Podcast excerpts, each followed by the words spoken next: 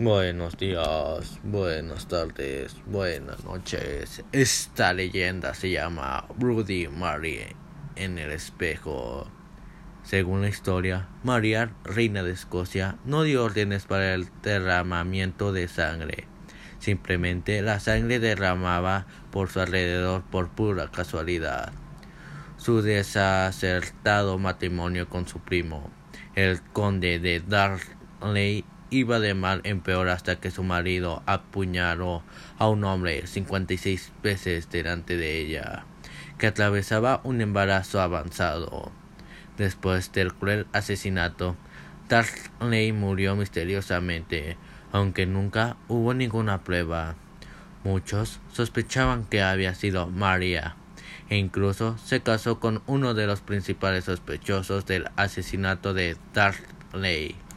Mary huyó junto a su hijo pequeño John, el entonces futuro reino de Inglaterra, y se marchó a lo de su prima, la reina Isabel I, para pedir protección, pero temiendo un posible levantamiento en favor de María para tomar su trono, Isabel ordenó que la metieran en la cárcel, donde permaneció durante 19 años.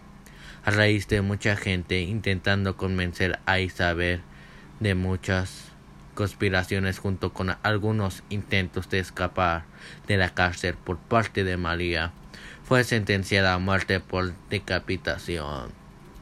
El verdugo no tenía la fuerza necesaria para llevar a cabo la tarea y hasta tuvo que dar tres golpes con su espada para separar la cabeza del cuerpo.